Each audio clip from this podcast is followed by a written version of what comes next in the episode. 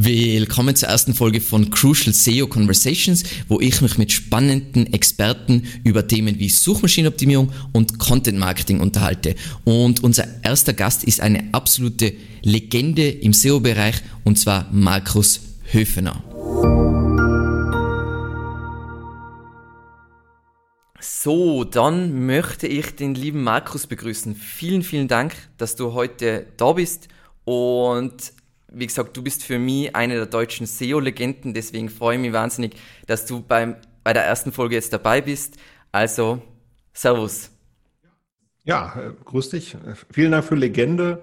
Sonst fällt auch auf das Wort Urgestein, finde ich jetzt auch nicht so gut. Ähm, Legende ist noch ist cool. Genau, also Ur, deswegen, mir wäre vorher als Wort Urgestein eingefallen, aber das ist so altbacken, das wollen wir lieber nicht. Und wie gesagt, ähm, für alle, die dieses Format jetzt noch nicht kennen, wir unterhalten uns jetzt ganz entspannt anhand von natürlich schon ein bisschen einem roten Faden über verschiedene SEO-Themen.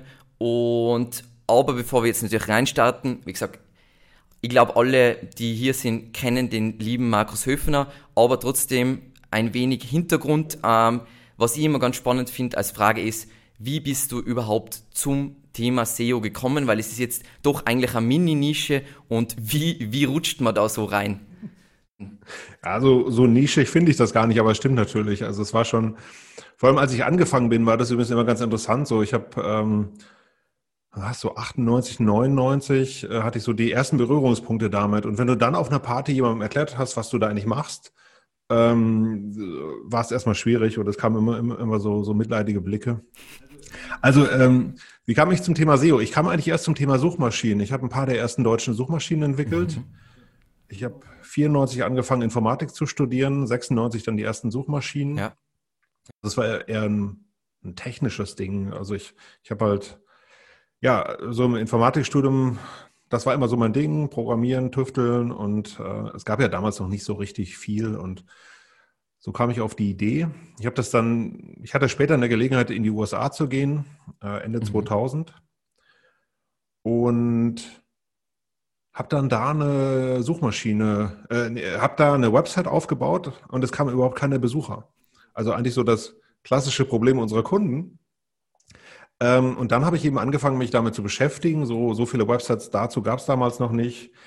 Ähm, und so bin ich eigentlich dann so 2001 reingekommen in das Thema. Also erst für die eigene Website, so wie es eigentlich immer läuft, glaube ich. Ähm, und dann habe ich halt ähm, drüben in Kalifornien habe ich einen Deutschen kennengelernt, der da schon lange lebte und ähm, haben halt zusammen Blue Fusion aufgebaut und die ersten Kunden rangeholt. Ähm, so ab 2002 ging es dann wirklich mit SEO als Agenturleistung auch los und es war ähm, ja, war halt eine, eine andere Zeit als heute einfach, ne, weil ähm, das es gab noch Alta Vista, kennen wahrscheinlich nicht mehr viele, ähm, oder Yahoo und solche Sachen, das, das gab es alles noch und das, das Ökosystem, finde ich, war zumindest von der Anzahl der Player her viel, viel komplexer, als es das heute ist. Viel gesünder, oder? Also Gesünder weiß ich jetzt nicht. Also ähm, ich finde das jetzt Heute ist natürlich, hast du nur noch zwei, drei Player, also wenn du jetzt mal Google und Bing nimmst, ähm, aber da hast du dann irgendwie 20 Verticals oder so, ne? Also muss Google Maps können und YouTube und da, da, da, da, da. Ähm, das war halt früher anders. Ähm, heute kannst du zumindest alles mit einem Google-Login hinbekommen. Äh, früher warst du dann halt über, über drei, vier Systeme verstreut oder auch so Keyword-Recherche war natürlich damals irgendwie ein ganz, ganz anderes Thema. Ähm, ja. Ja. Aber es ist auf jeden Fall schön, ebenso wie, ich sag mal so, überhaupt das Internet mitbekommen zu haben.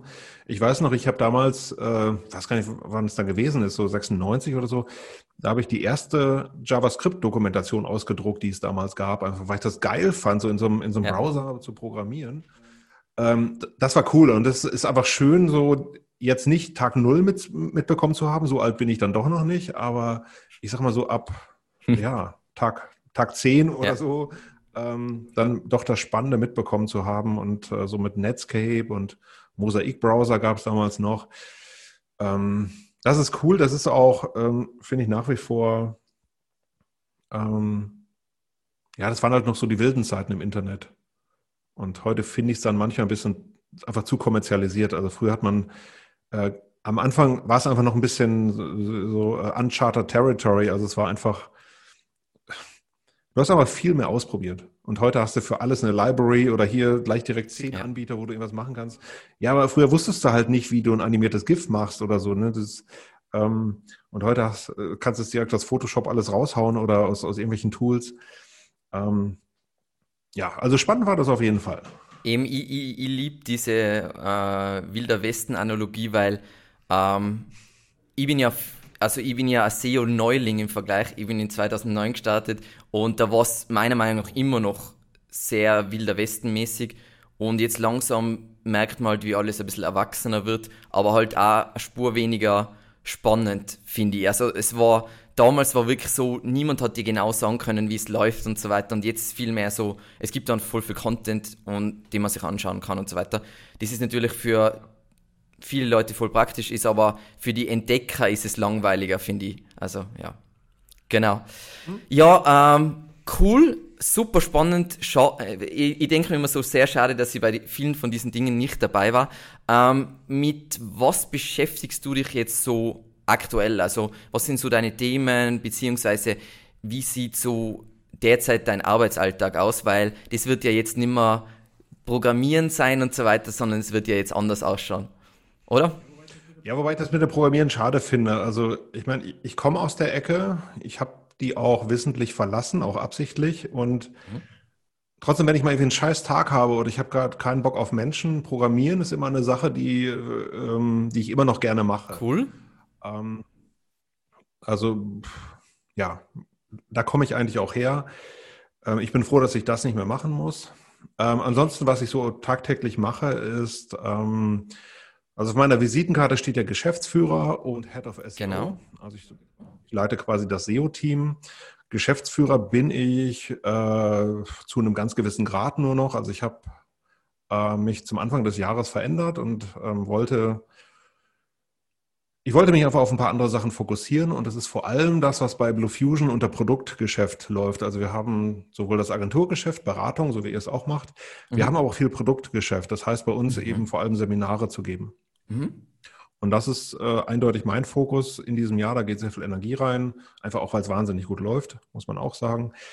Ähm, und das andere so als Head of SEO, ähm, ja, ich, vielleicht bin ich so ein bisschen so, so der Feuerwehrmann immer noch. Also ich habe natürlich dadurch auch als Angestellter Nummer eins oder dass ich jetzt SEO auch seit fast 20 Jahren auf dem, auf dem Zähler habe, ähm, habe ich zumindest auch im, im Team definitiv die größte Erfahrung und äh, vielleicht auch das das größte Wissen oder ähm, auch das tiefste Wissen. Und deswegen ähm, ist es natürlich immer noch so, dass auch aus dem Team heraus jedem, regelmäßig jemand kommt und fragt, hey, ich würde gerne hier nochmal wissen und da nochmal. Und ähm, ja, plus, plus diverse strategische Projekte, die ich halt auch noch leite. Aber dieses äh, Tagesgeschäft, das habe ich zum Glück hinter mich gebracht, haben wir gute interne Lösungen gefunden.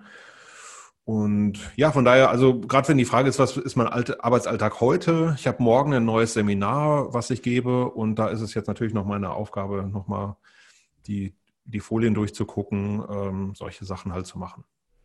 Und dann, dann schätze ich mal, dass das ja auch dein, dein Ding ist, weil ähm, eben was ich immer voll spannend finde und wie man Leute besser kennenlernt, ist so, was sie am liebsten machen und jetzt in deinem Fall, was machst du am liebsten im, in deinem Arbeitsalltag, in deiner Arbeit, im Online-Marketing? Was ist das, was die eben voll in diesen Flow-State reinbringt?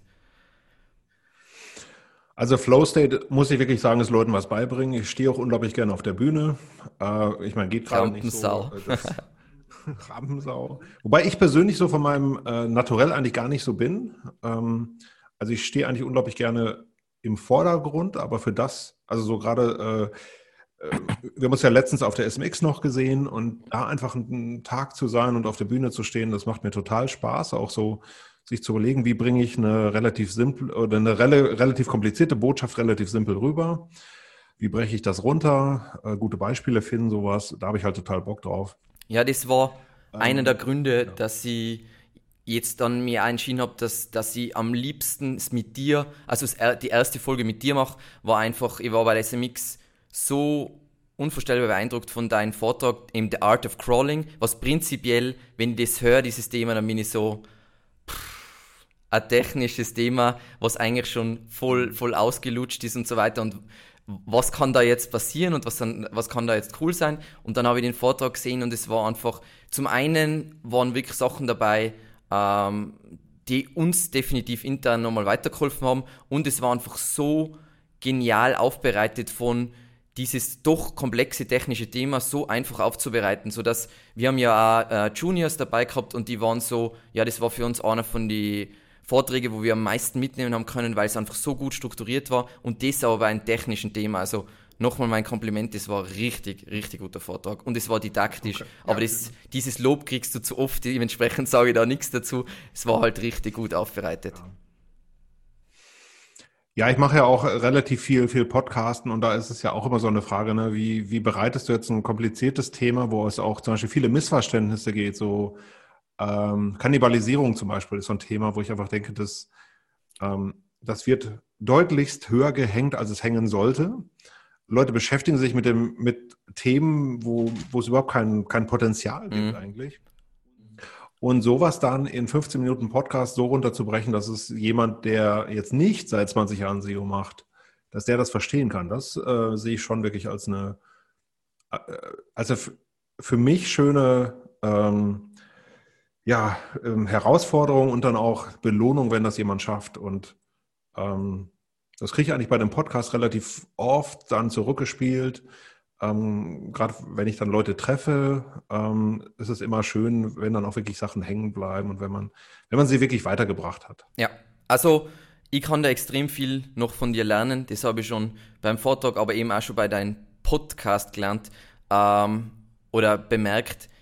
Du bringst Themen einfach super einfach rüber, die eigentlich super technisch und super. Und ich bin jemand, der so, ich habe all diese Dinge in meinem Kopf und dann eskaliert es halt meistens in irgendeine Richtung und du bist da einfach super klar und kommunizierst super klar. Aber das muss ich auch ganz ehrlich sagen, das, das ärgert mich auch in unserer Branche, dass wir oft ähm, erstens so, so in unserem Sprech sprechen. Also ähm, ich sage zum Beispiel gerne Suchergebnisse und alle anderen würden SERP sagen. Aber wenn du dich, wenn du halt zu so einer IHK-Veranstaltung hingehst, ähm, wo du nur vor Geschäftsführern äh, bist und du sprichst von SERPs, dann ähm, manche halten dich natürlich für, für den Guru, weil sie einfach nicht verstehen, was du da sagst. Aber mein Ziel wäre, dass jemand nach Hause geht und sagt so, ja, äh, Suchergebnisse, das, das habe ich jetzt verstanden. Und äh, wie komme ich da auf Position 1? Inhaltlich habe ich das verstanden. Äh, klar ist es dann immer noch hinreichend schwierig, das Ganze umzusetzen. Ja. Ähm, ja, aber dies, dies Nebelkerzen und ähm, das stört mich bei relativ vielen Vorträgen, dass man ähm, ja, dass auch rumgeflucht wird oder äh, manchmal ist der Stil auch nicht so super, den ich so bei manchen Vorträgen finde. Ähm, da habe ich einfach, glaube ich, einen äh, anderen Anspruch. Aber so hat halt jeder in diesem ganzen Ökosystem seinen Platz ja. irgendwie. Ähm, und aber mein Weg wäre es jetzt nicht. Ich bin ja eher so der klassische Lehrer, der möchte, dass jemand der zum Beispiel äh, sich für eins meiner Seminare anmeldet, der auch nach Hause geht und sagt, okay, ich habe das jetzt verstanden. Ne, ich, äh, ähm, der hat mich jetzt nicht mit SERP und, äh, und Search Console äh, Deep Dives zugelabert, sondern ich weiß wirklich, was die drei großen Hebel meiner Website sind. Das ist für mich so ein, ja, so ein Lieblingsthema, dass jemand weiß, was das zu tun hat und wo er seinen Fokus drauf legt. Ja, da werden wir uns dann eh noch mehr drüber unterhalten, weil das Priorisierung finde ich wahrscheinlich das schwierigste und wichtigste Thema, weil SEO und Priorisierung kann man meiner Meinung nach nur machen mit viel, viel, viel Erfahrung, sonst ist es voll schwierig. Passt. Aber ähm, was waren so für dich ähm, in deiner doch sehr langen Laufbahn bisher schon äh, die Top 3 Gamechanger im SEO-Bereich? Ähm, was sind da die Sachen, wo du so warst, so, keine Ahnung, die, die größten Konsequenzen gehabt haben für eure Kunden, beziehungsweise ähm, für deine eigenen Projekte, für die Agentur und so weiter? Mhm.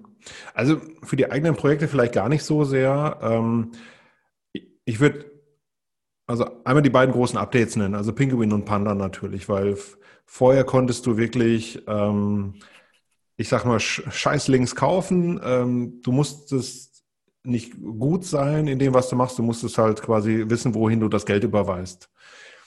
Das war banal. Und ähm, auch Panda, dass es endlich um Qualität von Content ging, ähm, das war natürlich auch ein extrem wichtiger Schritt.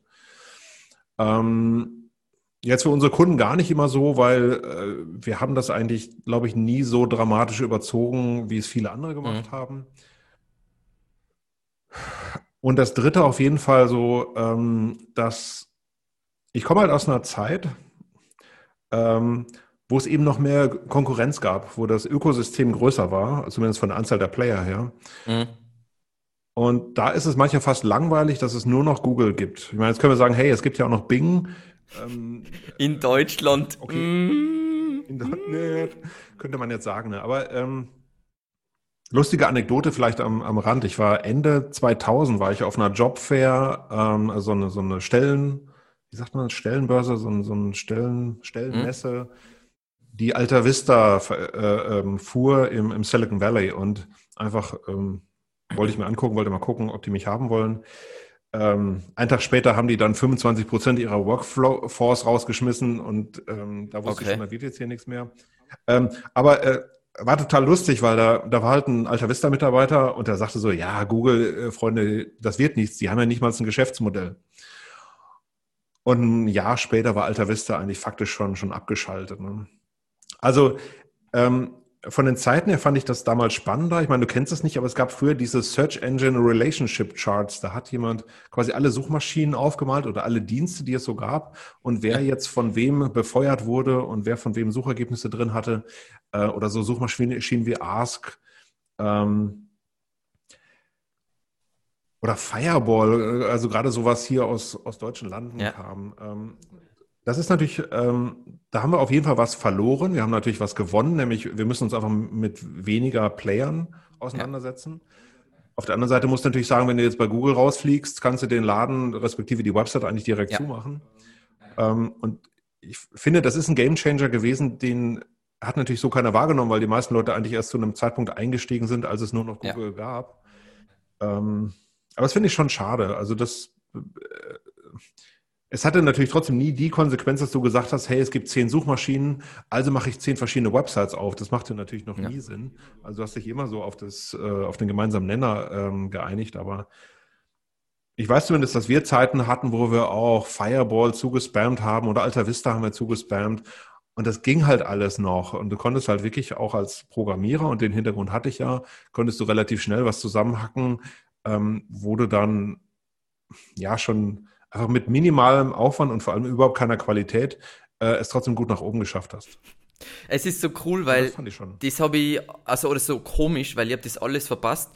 Also ich habe in 2009 angefangen und dann, wo wir angefangen haben mit Kunden, da hat es Penguin und Panda schon gegeben. Das heißt, wir haben auch nie dieses Problem gehabt. Also ich kenne ja Agenturen, die diesen Umstieg mit Kunden machen haben müssen, was ich kann mir das gar nicht vorstellen. Ja. Ähm, wenn du, du machst voll Spam-Links und dann musst du die Kunden halten, obwohl du eigentlich was Falsches gemacht hast.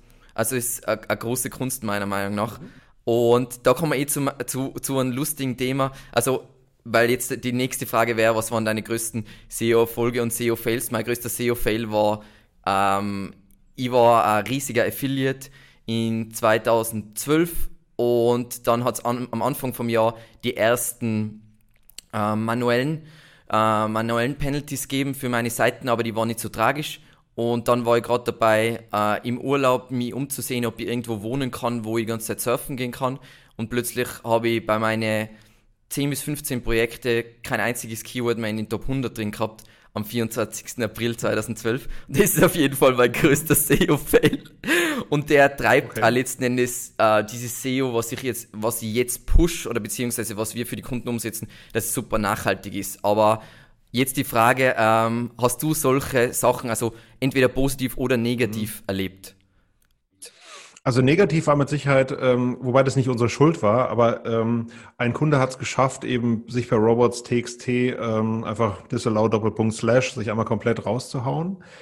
Ähm, und das war noch zu einer Zeit, wo Google jetzt nicht so vergebend war, wie das heute ist, sondern äh, auch dadurch, dass es früher ja den Google mhm. Dance mhm. gab. Ähm, weiß nicht, ob du ja. das Konzept noch kennst, aber auf jeden Fall wurde ja der Index quasi heute gebacken ja. und der galt dann genau. für sechs Wochen, also unverändert. Und wenn du am Stichtag drin warst, war alles gut. Wenn du am Stichtag nicht dran, drin warst, war alles blöd. Ähm, und äh, ein Kunde, auch ein wahnsinnig großer Konzern äh, aus den USA damals noch, hat's halt, hat das halt hinbekommen. Und ähm, in der Folge haben wir ein Tool gebastelt, das ist ein internes Tool, das heißt SEO mhm. Safeguard. Mhm. Und der SEO Safeguard äh, prüft genau solche Sachen ab. Also eigentlich Sachen, die du heute auch ähm, so kaufen kannst. Also es gibt ja Monitoring-Tools. Mhm. Und wir haben dann wirklich noch in der gleichen Nacht haben wir dieses Tool zusammengeklopft, weil wir dachten, das, das, ähm, klar gibt es immer einen Kunden, der das schafft. Ne? Also irgend, irgendeiner macht immer No-Index oder halt Robots.txt oder auch noch ganz andere schlimme Sachen oder wird gehackt. Ähm, das war mit Sicherheit der größte Fail. Ähm, auch weil da wirklich, wirklich, wirklich Umsatz dran hing und das war es war nicht unsere Schuld. Wir hatten keinen Zugriff auf die Robots.txt, oh aber es war Gott. unsere Schuld, weil wir es, nicht gemerkt haben. Ne? Ähm, größter Erfolg, jetzt gar nicht so sehr diese, diese einzelne, aber was ich halt immer cool finde, ich meine, äh, vielleicht kommen wir später nochmal ähm, so zum Thema Prius mhm. und so. Sowieso. Ich finde das Thema, ich finde das Thema Markenaufbau einfach extrem wichtig im Moment. Also, ähm, das spielt ja in verschiedene Themen rein und ich habe leider ganz oft Leute, ob am Telefon oder im Seminar, die halt sagen, ja, ja, äh, ähm, nee, ich möchte Seitentitel und das Ganze möchte ich alles machen, aber wir dürfen auf keinen Fall das Unternehmen verändern, weil das Unternehmen ist so, ja. wie es ist. Und ich hatte ein paar Unternehmen, wo ich wirklich jetzt auch in letzter Zeit erklären konnte, ähm, so wie ihr das macht, dass ihr zum Beispiel überhaupt, dass ihr nach außen nicht sichtbar seid. Das funktioniert nicht mehr. Und ihr müsst einfach wirklich euch drehen und ihr müsst einfach auch, weiß ich, einen Podcast, einen Blog, meine, du hast es ja auf der SMX auch in deinem Vortrag gehabt. Du musst einfach Content produzieren und nach außen hin sichtbar werden. Und das jemandem beizubringen und wenn du dann merkst, das Unternehmen verändert ja. sich auch in der Folge, das ist wirklich mein größter SEO-Erfolg. Ich kann leider jetzt hier nicht äh, offenlegen, wer es war, aber ja. es ist, ähm, auf sowas habe ich total Bock. Also das ist, genau. ich finde es cool, dass du das ansprichst, weil das ist eben, für mich ist das eigentlich das größte SEO-Thema generell Markenaufbau und ähm, dieses Zusammenspiel wieso eine Marke funktioniert und wieso das andere nicht funktioniert und so weiter.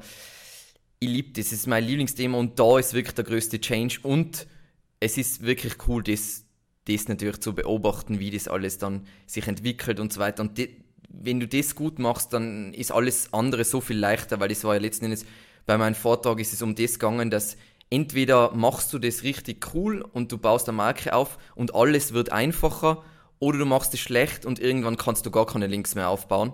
Ähm, das wollen jetzt die Leute nicht hören. Äh, ich sage es trotzdem, weil es einfach die Wahrheit ist. Ähm, und mhm. ja.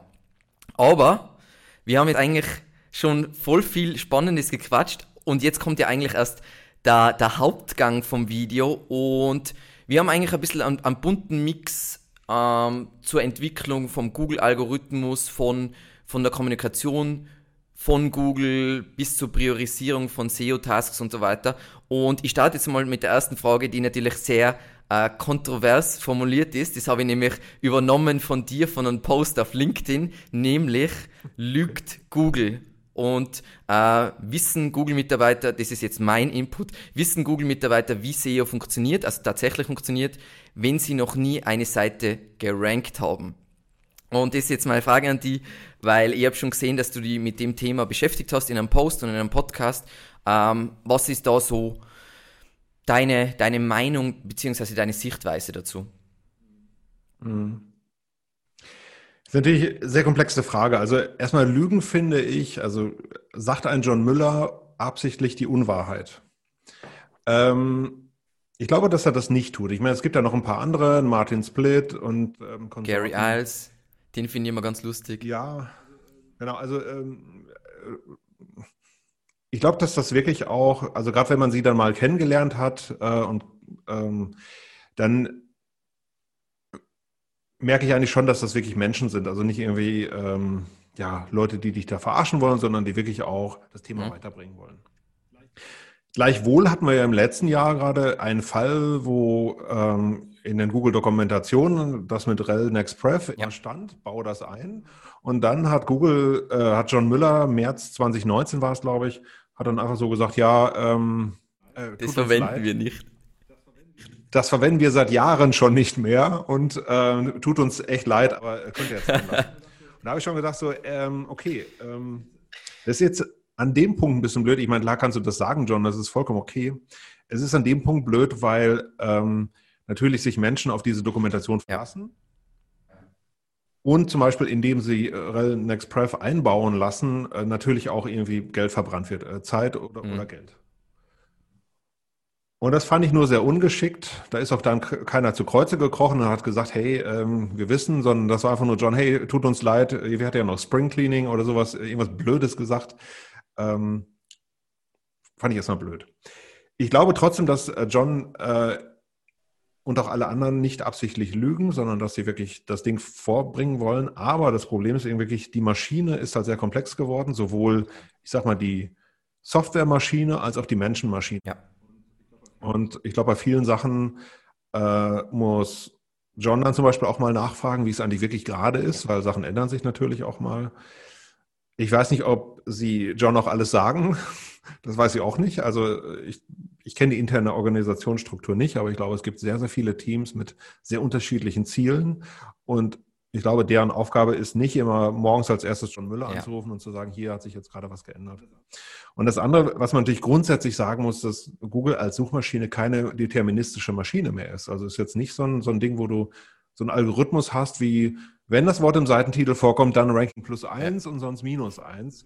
Ja, also das ist jetzt nicht so ein, so ein linearer Algorithmus, der einfach von oben nach unten runterläuft, sondern es ist halt ähm, KI drin ähm, und mit Sicherheit auch sehr viele Teilalgorithmen. Das heißt, überhaupt von dem Algorithmus zu reden, ist das schon komplett irre. Ähm, deswegen, eine Frage war ja, also wissen Google-Mitarbeiter, wie SEO funktioniert? Also hätte, und das habe ich John Müller übrigens auch mal selber gefragt, also wenn John Müller jetzt eine Website aufmachen würde, oder Gary oder wer auch immer, hätten die einen SEO-Vorteil? Und er meinte, ähm, dass er keinen hätte. Ich meine, er hat natürlich ein höheres Verständnis davon, wie die Maschine funktioniert, aber das mhm. heißt ja nicht, dass du die Maschine austricksen kannst. Und ich weiß, dass gerade Gary auch selber ein paar Websites betreibt, auch mhm. äh, zum Teil mit Spam und einfach nur um zu gucken, was passiert. Okay, das ähm, habe ich nicht gewusst. Das finde ich unglaublich cool, dass er das macht. Wow, okay. Also es gibt ja diesen, diesen Podcast von denen Search of the mhm. Record. Und weiß ich, Folge drei oder vier, wo er darüber äh, spricht, dass er das macht. Und ähm, einfach nur um, oder dass dann Leute auch Gary äh, anfragen und einen Link kaufen wollen auf seiner Website und so, ist natürlich alles super geil. Ja, das habe ich gesehen, das ähm, habe ich auf ähm. Twitter gesehen, dass sie ihm schreiben. Legendär. Hammer. Hammer. Also, ähm, von daher, ich glaube nicht, dass es den einen Google-Mitarbeiter gibt, der überhaupt die komplette Maschine überblickt. Also wirklich, dass der sagen könnte, okay, wenn du das und das einkippst, kommt ungefähr das und das raus ich glaube, dass dafür ist das Ding zu komplex geworden. Was ich halt so, so schwierig finde, ähm, ist, dass teilweise die Kommunikation extrem äh, widersprüchlich ist. Also letzten Endes, mir ist die Kommunikation von Google ziemlich egal. Ich beschäftige mich relativ wenig mit, was, was jetzt der John Müller und so weiter, äh, weil die reden meistens über technische Themen und da werden wir eh später dazu kommen. Meiner Meinung nach scheitert es meistens nicht an den technischen Themen. Ähm, was ich so schade finde, ist, dass sie teilweise so totale Falschkommunikation haben, wie zum Beispiel ähm, der eine sagt, hey, Nutzersignale verwenden wir nicht, der andere gibt ein Interview und sagt, wir verwenden Nutzersignale. Oder ähm, es, mein Lieblingsbeispiel war, wo äh, auf Reddit war Ask Gary Als Anything und da war dann eine Frage zu, wie sie No Index, No, also wie sie, ähm, genau, warte mal, ähm, No Index Follow verwenden und das haben sie intern, haben da unterschiedliche Leute unterschiedliche Sachen kommuniziert, was aber eigentlich unglaublich wichtig ist, weil voll viele verwenden No-Index-Follow, um halt gewissermaßen keinen Schrott in den Index zu kriegen, aber nicht gewissermaßen den internen Link-Juice zu killen. Und ich glaube, dass sie, weil meiner Meinung nach die Technik, die technische Seite sollte für mich faktenbasiert sein. Also meiner Meinung nach ist, also das ist das, was ich manchmal Google vor, vorhalte, ist, wie man technisch das richtig umsetzt, der Website, das sollte Google einfach komplett vorgeben, fertig aus, weil ich verstehe, zum Beispiel, ich verstehe ja extrem gut, wieso sie so schwammig oft kommunizieren, weil wenn sie nicht so schwammig kommunizieren würden, dann wird die ganze Zeit Manipulation noch ein größeres Thema sein. Das heißt, sie müssen, ich glaube, dass es so schlimm ist, der John Müller zu sein und bei so einer Konferenz Fragen zu beantworten, weil du darfst, ja. du darfst nichts Falsches, weil alles wird falsch interpretiert und dann äh, entsteht daraus wieder kompletter Blödsinn.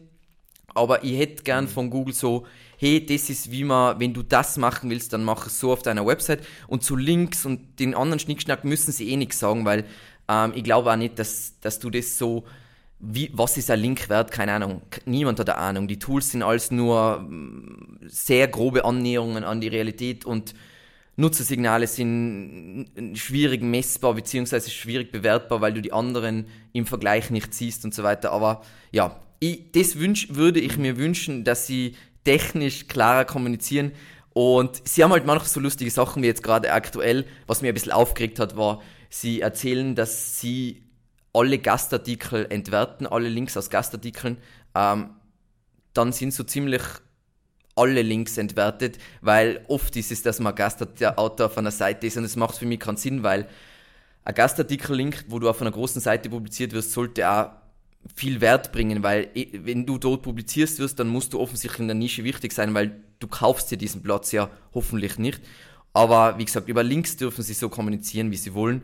Ähm, aber da kommen wir zu einem anderen Thema, nämlich ähm, ich finde äh, wie gesagt, da hat jeder unterschiedliche Meinungen dazu. Ich glaube, der Jens Faultrat hat bei der SMX gesagt, er ist der Meinung, dass der Google-Algorithmus ähm, eben viel dümmer ist, wie, wie man annehmen würde. Sehe ich, ist, ist, ist genau meine Meinung. Ähm, was ist deine Meinung dazu? Also, was würdest du sagen, wenn ich die frage, wie weit ist der, der Google-Algorithmus jetzt aktuell wirklich? Also, wie schlau ist er? Ähm, du kannst es in Kategorien unterteilen, du kannst einfach deinen Approach mhm. zu dem Ganzen. Also ich glaube, dass er, äh, das hat ja, ähm, oh, wie heißt er von Google? Ich komme gerade nicht drauf. Ähm, hat es ja auch mal klargestellt, dass, dass ähm, ich glaube, es war ja. sogar Gary, dass er irgendwie gesagt hat, uh, Search is less complicated than most people think. Also ähm, gerade bei Eat ist das ja, ist ja auch so ein, so ein klassisches Thema, wo sich viele Gedanken drüber ja. machen. Ähm, und wo es vielleicht wirklich nur Links und Erwähnungen sind und mehr ist es dann vielleicht auch gar nicht. Ähm, man muss ja wirklich immer gucken, was ist überhaupt, was ist überhaupt effizient berechenbar. Ähm, und da glaube ich auch, dass vieles viel simpler ist. Natürlich, Sie, Sie können Ihre ganzen Maschinen trainieren, Sie können viele Abkürzungen nehmen, ähm, Sachen vorberechnen oder irgendwo einen Score hinpacken. Das können Sie natürlich. Also nebenläufige Prozesse, die dann halt irgendwo was dran heften, das können Sie immer machen. Ähm, ich glaube, bei den Backlinks, ohne es natürlich zu wissen, weil du kannst nicht in die Maschine reingucken, ich glaube, sind sie schon sehr weit. Ähm, wobei das, wenn man sich mal so graphentheoretisch anguckt, ist es auch gar nicht so kompliziert, Mist zu erkennen. Äh, und ich glaube, dass sie sowohl das Wissen haben als auch die, ähm, die Computing Power, um das Ganze abzubilden. Ja. Was Nutzerverhalten angeht, bin ich persönlich immer ein bisschen kritisch, weil ich persönlich, oder ähm, ich höre das ja auch total oft, dass Leute sagen, ja, äh, mein, meine Bounce Rate ist so wahnsinnig hoch. Ich frage dann meistens zurück, ja, warum ist sie denn so hoch oder ähm, wie sollte sie denn sein? Mhm. Ähm, zum Beispiel, wenn du einen Blog hast, hast du halt eine Bounce Rate von 80, ja. 90 Prozent, weil die Leute halt gehen auf deinen einen Artikel und ja. sind dann weg. Und das war's. Und ähm, grundsätzlich die Frage, was kann Google eigentlich alles tracken? Viele glauben ja auch, dass Google Analytics Daten angezapft werden. Das glaube ich persönlich, also kann ich mir nicht vorstellen, glaube glaub ich nicht. nicht. glaube ich auch dem, was Google so erzählt. Was so Sachen wie, wie Bert und sowas angeht, also überhaupt Verständnis von natürlicher Sprache, ich glaube, dass sie relativ weit sind, aber dass sie natürlich immer noch sehr weit entfernt sind von dem, was so, ähm, was jetzt wirklich menschliches Verständnis von etwas angeht. Also das merke ich bei einigen Queries, die mehrdeutig sind, dass sie das immer noch nicht gut hinbekommen. Ähm, überhaupt so dieses ganze Individualisierungszeug. Ähm, also ich weiß nur, weil ich vor, ja, vor ziemlich genau 20 Jahren mal äh, mit jemandem gesprochen habe, ähm, der an dem Thema dran war. Und ähm, also sprich, dass Google jetzt langsam mal wissen sollte, dass ich nicht Golf spiele, sondern wenn ich Golf eintippe, dass ich das Auto meine, also dieses klassische Beispiel. Ähm, ähm, ich glaube, dass sie da wirklich noch nicht, also da haben sie immer noch Probleme. Ähm, und da sind sie auch wirklich nicht ansatzweise an dem Punkt, wo sie, wo sie vielleicht sein könnten, zumindest auf einer theoretischen Ebene ich, ich frage mich halt, das hast du eh schon ein bisschen angesprochen, was halt sinnvoll ist. Also ich, also ich weiß, andere haben da andere Meinung drüber, aber ich finde die Suchergebnisse aktuell schon extrem gut. Ähm, mhm. Und die Frage ist halt immer, du kannst sowieso nur Annäherung an Perfektion haben und du kannst alles sowieso nicht perfekt messen. Und es muss ja auch wirtschaftlich sein, dass, wie das dann alles funktioniert. Und ähm, ich glaube, dass es gar nicht so kompliziert sein muss, also natürlich ist der Google-Algorithmus super kompliziert, aber ich sage jetzt, Du hast diese Links, ja. wo du rausfilterst, was jetzt, äh, wer hat Autorität, wer hat keine Autorität. Du hast dieses Thema Relevanz. Du schaust dir ein bisschen an, wie das Nutzerverhalten dann doch ist im Verhältnis zu an, die anderen Sachen. Und dann kannst du ja eigentlich schon unglaublich gut sortieren. Also, ich glaube, es ist, ich glaube einfach, dass es einfacher ist, weil ich finde es immer so spannend, wie Google einfach über Sachen denkt mit, ähm, hey, wenn du das und das misst, äh, misst dann ist das eigentlich gar nicht, äh, das produziert zu viel Neues und du kannst da eigentlich nichts rauslesen. Also extrem gutes Beispiel ist da zum Beispiel die Bounce Rate, ähm, was total Sinn macht. Ähm, aber ich frage mich, wie viele Faktoren brauchst du wirklich, wenn du jetzt sagen wir mal diese 200, ich weiß nie, wo diese 200 Faktoren herkommen und wer das das erste Mal gesagt hat. Ähm, aber ich glaube, dass du nicht sehr viel mehr brauchst und dann schaust du, dass du mit der KI die um die Gewichtung dieser Faktoren kümmerst in der jeweiligen Nische und boom, sie sind trotzdem ein Lichtjahr voraus, äh, alle anderen Suchmaschinen voraus. Das heißt, wozu sollten sie sich, sie müssen sich viel mehr darum kümmern, hey, alle sind jetzt auf Mobile, wir müssen local weiterentwickeln oder Discover, damit wir auch mehr auf Publisher gehen können. Ich glaube, dass sie viel mehr an dem arbeiten, als wie dass sie nur, also ich glaube ich glaube einfach, dass Google sich auch verändert hat mit den Jahren. Sie haben das Problem gehabt mit, mit Content, wie du gesagt hast, mit dem Panda und sie haben das Problem gehabt mit den Links, mit dem Penguin. Aber jetzt sind sie sehr weit. Das heißt, inwiefern es, ist es wirtschaftlich weiterhin so extrem viel Zeit in den Algorithmus zu investieren? Also vielleicht liege ich komplett falsch, mhm. ist aber meine Meinung, weil ja. ja. Genau. Ähm, da kommen wir eh zu dem Thema eben mit den Entwicklungen. Ähm, was, wenn du jetzt so neu, du bist jetzt ein SEO-Veterane, ähm, aber du bist jetzt, äh, keine Ahnung, du hast da eine Firma und, oder du arbeitest in einer Firma und du bist ein SEO-Manager und oder du bist ein Online-Marketing-Manager, der sich leider mit SEO beschäftigen muss. Ähm, mit welchen Entwicklungen würdest du dich aktuell beschäftigen, beziehungsweise dein Wissen aktualisieren und was darf man einfach jetzt gerade nicht verschlafen? Mhm. Also erstmal würde ich natürlich das Langweilige sagen. Ich würde sagen, du musst dich um deine Basics kümmern, weil ganz ehrlich, das macht halt jeder falsch. Ne? Seitentitel, Meta-Description, das ganze Zeugs, äh, Keywords und so. Ähm, ja. Checkt. Ne? Also ähm, ich finde schon, dass sich sehr viele immer mit dem nächsten Big Thing genau. beschäftigen ohne das mit den Basics hinbekommen ja. zu haben. Aber das, ja. so war die Frage nicht gemeint. Na, das war genau die Frage. Ich wollte genau, dass du das, genau das sagst, weil das war eben, ist meine Meinung. The next big thing ist meistens für die komplett, für die meisten komplett irrelevant. Ja, ist ja so wie Voice Search. Ich meine, da, da haben sich, es äh, kommt so oft als Frage, ne, brauchen, also ne, wo ist jetzt die Implikation? Zum Glück ist das jetzt langsam ein äh, bisschen ja. abgeebbt und das ist auch gut so. Ähm, ich glaube, weil auch viele verstanden haben jetzt, das ist jetzt irgendwie nicht so der Heilsbringer und alle ihr Amazon Echo wieder in die Mülltonne geschmissen haben. Ähm, aber ähm, also oft ist der größte Hebel halt bei solchen Sachen. Oder wenn du auf eine Website gehst und du hast einen Blog und die schreiben nur Grütze, die schreiben nur über irrelevante Themen, das sind halt so die großen Hebel. Aber trotzdem jetzt zurück zu der eigentlichen Frage, was sind so die Entwicklungen, was sind so die, die, äh, ja, die coolen Sachen, mit denen man sich beschäftigen sollte? Eins haben wir eben schon gesagt, Markenbildung. Ne? Also das sehe ich nach wie vor. Markenbildung ist ein, ähm, ist ein wichtiges Thema, wobei viele es, glaube ich, falsch verstehen, weil Marke ist das, was Mercedes, Audi und äh, BMW sind. Das ja. ist eine Marke.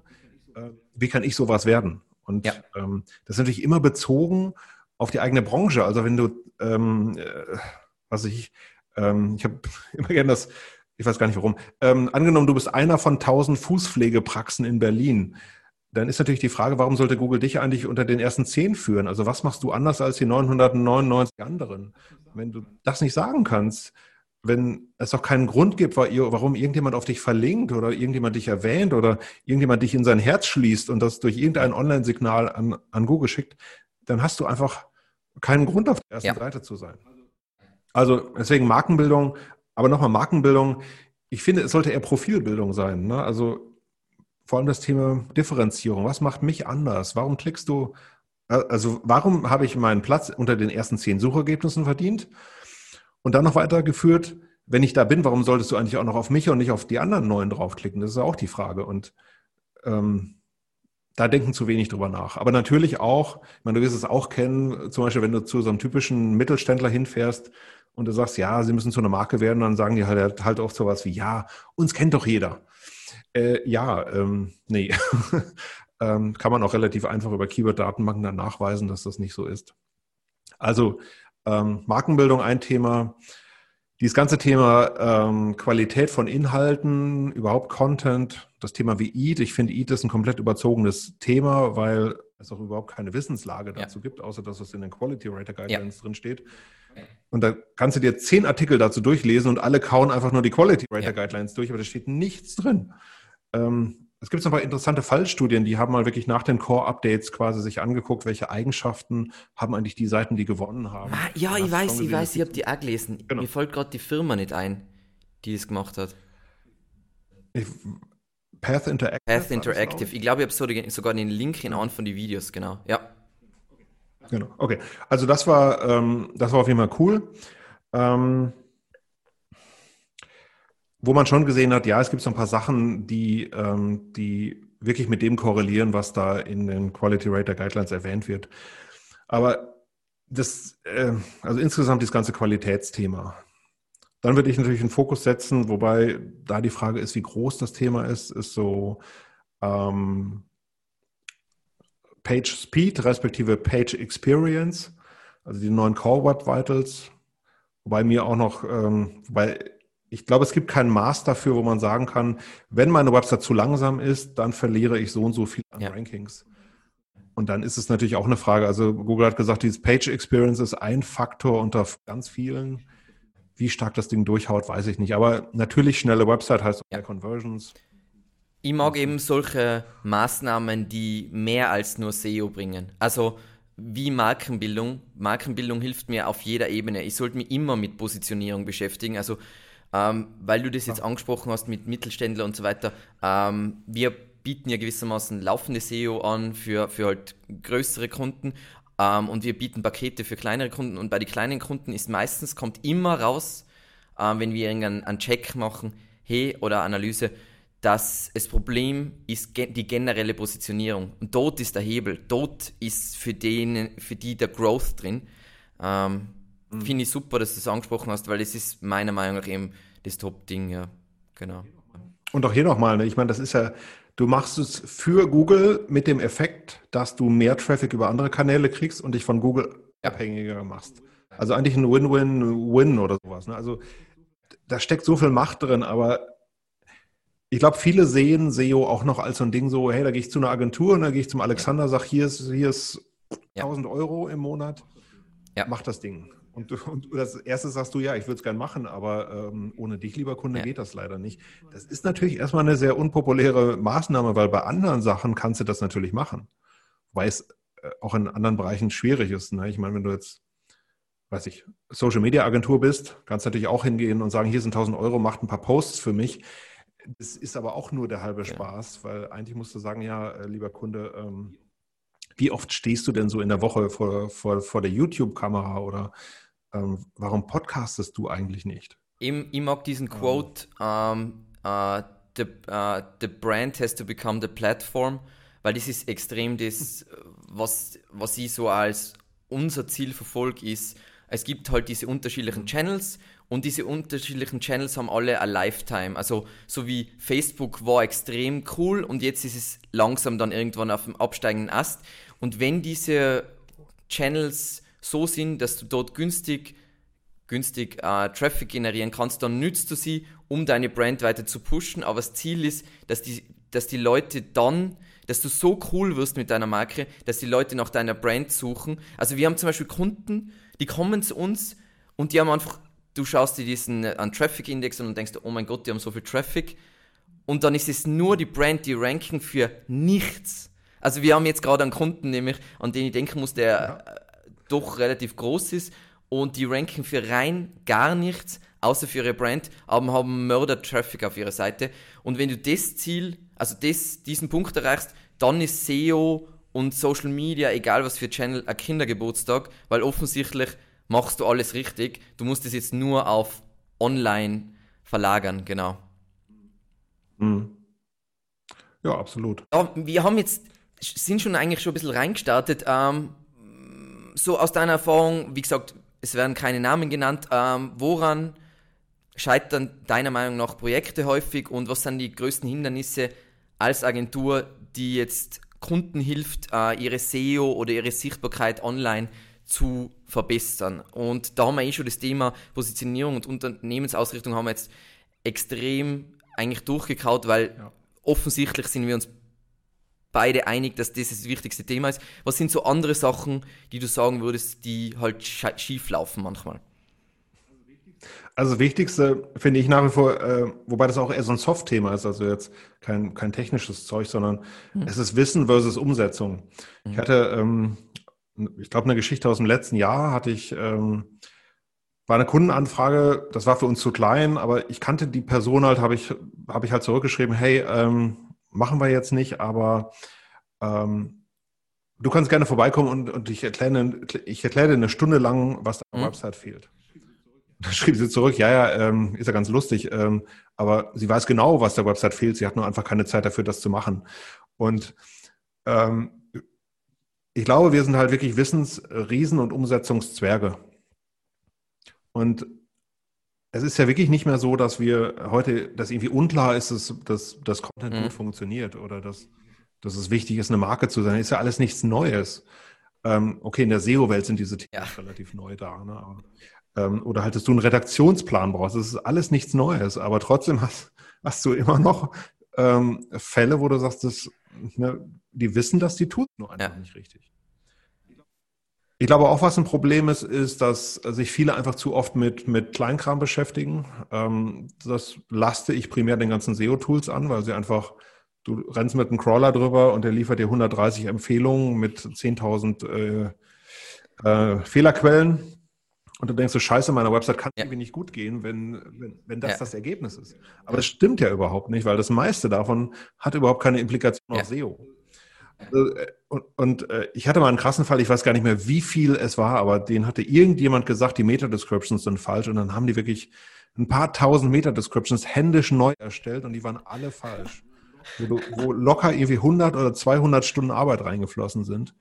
Und ähm, davon sehe ich relativ viel, dass sich Leute mit Unsinn beschäftigen und die Zeit, die sie da verballern, halt nicht in Marke, in ähm, technische Maßnahmen auch investieren. Ne, also ich will nicht hier den Eindruck erwecken, als wenn Technik nicht mehr wichtig wäre. Ich finde, es gibt technische Themen, gerade wie Markup ähm, oder auch Page Speed, die wichtig sind und äh, die auch signifikante Auswirkungen auf den Definitiv. Also das, das wollte ich auch nicht vermitteln, dass Technik voll unwichtig ist. Ich bin nur der Meinung, dass es also bei uns ist es so, natürlich das ist jetzt meine subjektive Warnung, die Technik ist dann relativ schnell gelöst. Wir machen die Analyse, überlegen uns, was können wir jetzt für Markups einbauen, wo hapert's und dann haben wir diese Roadmap und diese Roadmap setzen wir um und damit ist das Thema dann gegessen. Das heißt, ich meine jetzt mehr, da ist eh klar, was zu tun ist und der andere Schnickschnack ist das Problem. Genau. Ja, absolut. Also kann man auch, auch nicht mehr zu sagen. Ich, ich hatte mal, ähm, auch das war so ein augenöffnendes Thema. Wir hatten mal einen Workshop gemacht äh, mit einem Kunden und wir hatten das zu zweit vorbereitet. Ich hatte so den Technikteil und der Kollege hatte den Content-Teil. Das heißt, wir hatten noch zwei verschiedene Dokumente, die lagen beim Kunden auf dem Tisch. Und zum, zum Schluss des Workshops nahm der Kunde halt den Technikteil und sagte, wow, da haben wir jetzt richtig viel zu tun. Und ich sagte, ja, äh, stimmt vielleicht, aber die spannenden Sachen liegen in einem anderen Teil. Ne?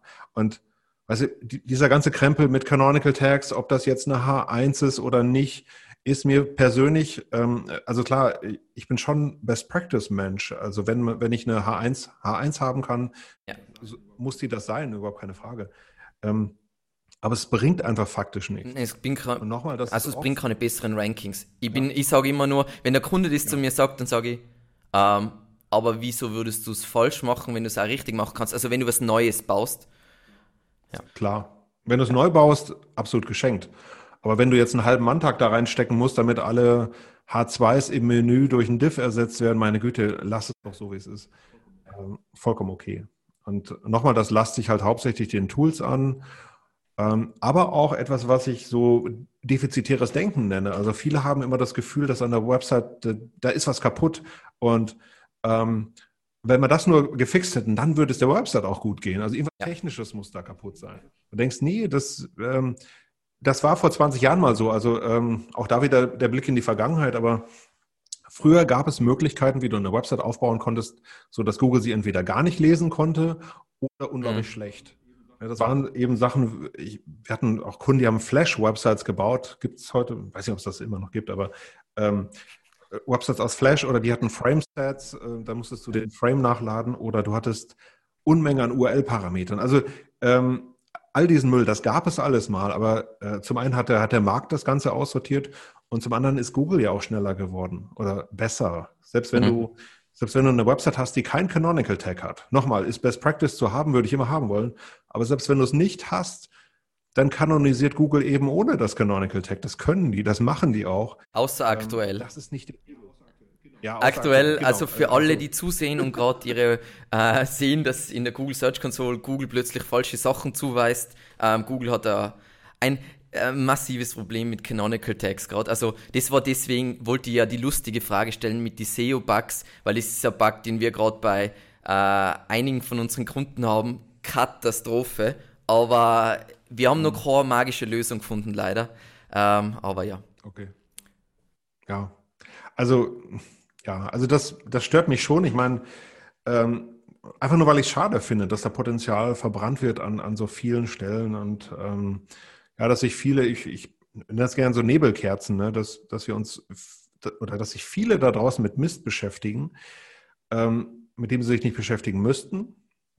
Was allerdings zum Teil, muss ich auch sagen, auch an der SEO-Branche liegt, weil zum Beispiel, wenn du auf eine Konferenz gehst, du warst auch auf der SMX und da sprechen jetzt die Top-SEOs, die auch, ich sag mal, Websites betreuen, die 10 Millionen Seiten haben. Und auf einmal musst du nachdenken über Index-Management, Crawl-Management und das ganze Zeugs. Und dann sitzt da, in der ersten Reihe sitzt jemand, der hat eine Website mit 100 Seiten, ähm, der denkt so, wow, geil, ähm, muss ich auch machen. Ähm, nee, brauchst du nicht, weil du hast ganz andere Probleme. Du bist eine kleine Website und eine große Website hat andere Probleme. Ne? Oder auch, ähm, ja, äh, Haareflängen ist auch so ein Thema. Stehe ich eigentlich total drauf, finde ich auch gut mhm. und richtig und wichtig, das zu haben. Mhm. Aber viele internationale Websites brauchen kein Haareflängen. Punkt. Und ist dann schade, wenn dann da irgendwie zwei, drei Manntage auf einmal reinfließen in so ein Projekt, was überhaupt keinen Hebel hat ähm, und man sich eben nicht gleichzeitig äh, oder die Zeit, die man dadurch einspart, in Themen wie Contentproduktion, äh, Qualitätssicherung, ähm, oder eben auch Markenaufbau setzt. Nicht mal, was, was könntest du alles an, an Content produzieren mit, mit drei Mann-Tagen, wenn du es richtig tust? Ja, weil du es gerade ansprichst, ähm, das ist eben das, was mir bei der SMX immer auffällt. Ähm, das ist überhaupt nicht der, der, Fehler von der SMX, das ist einfach, äh, wie sich solche Sachen logischerweise entwickeln, dass die sich auf große Firmen konzentrieren.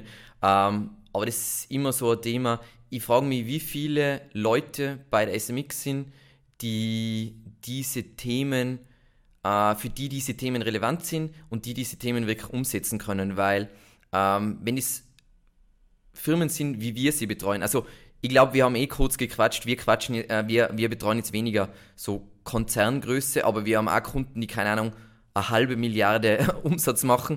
Ähm, die Themen, es ist extrem selten, dass du so, also eine kleine Website hat nie das gleiche Thema wie Mercedes-Website und so weiter. Und es funktioniert alles ganz anders. Und ich glaube, dass Leute echt aufpassen müssen, wenn sie zur SMX gehen, dann müssen sie endlich, müssen sie wissen, dass die SMX ist vorausschauend, du lernst voll viel, was sind die neuesten Entwicklungen, aber du musst aufpassen, dass nicht alles relevant ist für deine Website. Ähm, und es ist aber generell bei SEO-Content meiner Meinung nach extrem oft der Fall, dass du wissen musst, hey, das ist jetzt für mich relevant, das ist jetzt für jemand anderen relevant.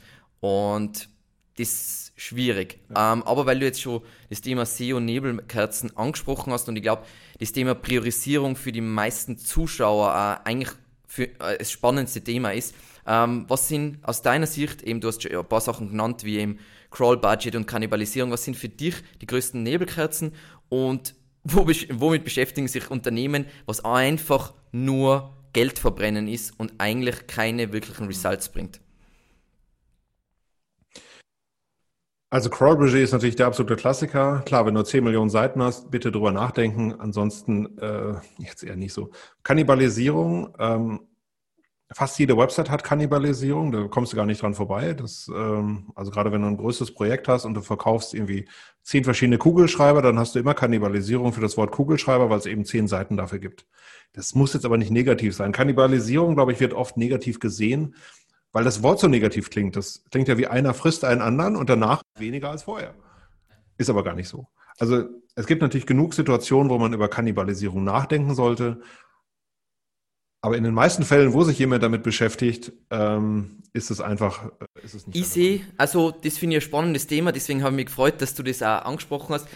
Ähm, das ist zum Beispiel ein Thema, was ich, ich sehe das glaube ich aus einem anderen Blickwinkel anders, weil ich sehe das immer aus einem Content-Blickwinkel. Ich, ich schaue mal eine Webseite weniger Keyword fokussiert an, sondern was sind die Search Intents, die was ich habe, jetzt zum Beispiel wie User kommen und wo wir teilweise Kunden extrem weiterhelfen können, ist nicht, dass wir jetzt die magische Keyword-Kannibalisierung auflösen, aber dass sie sagen mal, sie haben fünf Blogartikel und einen richtig guten Blogartikel zu einem Thema, die gewissermaßen alle den Intent, den gleichen Intent haben, dann führe ich alles unter einer URL zusammen, redirect alles zusammen und das kann unglaubliche Results bringen. Also äh, ich sprich da äh, aus, aus meiner eigenen Erfahrung mit unserer eigenen Website und in dieser Hinsicht ist Keyword-Kannibalisierung meiner Meinung nach ein großes Thema, aber du musst es eher sehen als Content-Zusammenführung, dass du ein 10x Content-Piece hast und nicht mehr die ganze Zeit diesen Schrott publizierst.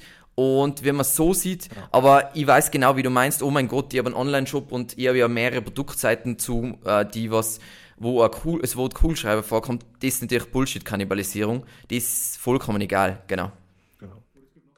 Und es gibt noch einen sinnvollen Fall, wo du zum Beispiel jedes Jahr bringst du einen Trendreport raus. Also du hast den Trendreport 2018, du hast den 2019 und 2020. Und jetzt sucht einer nach Trendreport. Und dann ist die Frage, welchen findet er jetzt in ja. Google-Ergebnissen? Das kann ja eigentlich nur der falsche sein, nämlich der von 2018, weil der schon ewig existiert, fünf Backlinks hat äh, und super Nutzerkanäle mhm. erzeugt hat.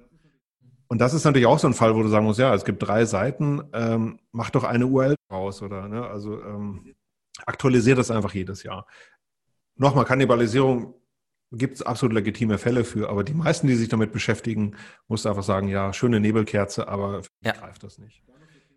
Dann noch so Themen wie natürlich H1, H2, das ganze Zeug, ähm, über, überhaupt alles, was Kleinkram ist. Ne? Du, der Screaming Frog beschwert sich, dass ein Großbuchstabe in einer URL drin steht. Mhm. Muss man sagen, ja, grundsätzlich klein wäre besser schädlich wird es erst, wenn du es mischt. Also wenn du, ja. wenn es die URL zweimal oder dreimal gibt. Die meisten Content-Management-Systeme haben da gar kein Problem. Ich glaube zum Beispiel WordPress ist das komplett egal. Ja. Äh, ja, oder auch Umlaute in den URLs würde ich auch sagen, ja, bitte nicht machen. Aber ja. trotzdem kommt Google damit prima zurecht. Und dann ist natürlich auch immer die Frage, wenn du das jetzt änderst, weil das Tool sagt, hey, da ist ein Ä drin, wie viel kostet es dich, das zu ändern? Was ist der erhoffte Effekt davon? Und wie groß kann der Schaden sein, wenn du es falsch machst? Und da musst du sagen, ähm, URL-Änderung ist immer ein Problem. Das heißt, der Schaden wird in meinen Augen bei solchen kleinen Scheiß eigentlich immer den Nutzen übersteigen. Und nochmal, du hast dich mit Mist beschäftigt, der einfach überhaupt keinen Wert hat. Also, das auf jeden Fall. Ähm, Featured Snippets finde ich ein bisschen überzogen, das Thema, aber das ist zum Glück jetzt so auf dem, auf dem absteigenden Ast. Das ist. Es haltet sich nicht. Also, äh, ich finde das Thema Feature Snippets unglaublich spannend, aber ich weiß nicht, wie, wie viel du dich damit beschäftigst, aber äh, ein Feature Snippet, da ist so ein Churn and Burn. Also du wirst angezeigt, dann wirst du nicht mehr angezeigt, dann wird jemand anders angezeigt und so weiter. Ähm, also es hat so wenig Stabilität, dass ich mir denke so, ja, ich sollte Content so schreiben, dass das dass theoretisch ein Feature Snippet generiert werden könnte, weil es bringt doch schon Traffic, aber sonst ja. Und was ich persönlich auch jetzt nicht immer so hilfreich finde, äh, sich mit diesen ganzen Google-Updates oder Core-Updates zu beschäftigen. Ich finde, äh, also klar würde es mich jetzt ärgern, wenn, wenn meine Website irgendwie ein, weiß ich, ein Drittel nach unten geht, äh, nur weil es jetzt mal ein Core-Update gab. Ähm, gleichwohl, es folgt eigentlich immer unglaublich wenig daraus. Also gerade wenn du dir, ähm, wann immer ein Update ähm, kommt, dann kannst du ja eigentlich bei Systrix, Searchmetrics die Plus- und Minuslisten nachlesen. Da ist einfach keine Systematik mehr dahinter. Und vor allem eben auch immer bedenkend, ähm, wo wir eben drüber gesprochen haben, so ein, so ein Algorithmus, ähm, das ist ja eigentlich ein, ein Ding, was über alle Suchanfragen funktioniert. Das heißt, das Ziel von einem Core-Update ist gar nicht, ähm, dein, oder eine bestimmte Website zielgerichtet in den Rankings zu verbessern, sondern im Durchschnitt alle zu verbessern.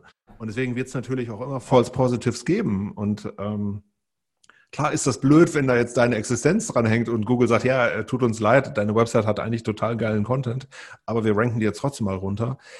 Ähm, aber hauptsächlich glaube ich, wir SEOs und vor allem die, die jetzt eben diese Ur Urgesteine sind, ähm, die kommen noch aus Zeiten, wo du wirklich einzelne Ranking-Faktoren oder zumindest Faktorgruppen identifizieren konntest.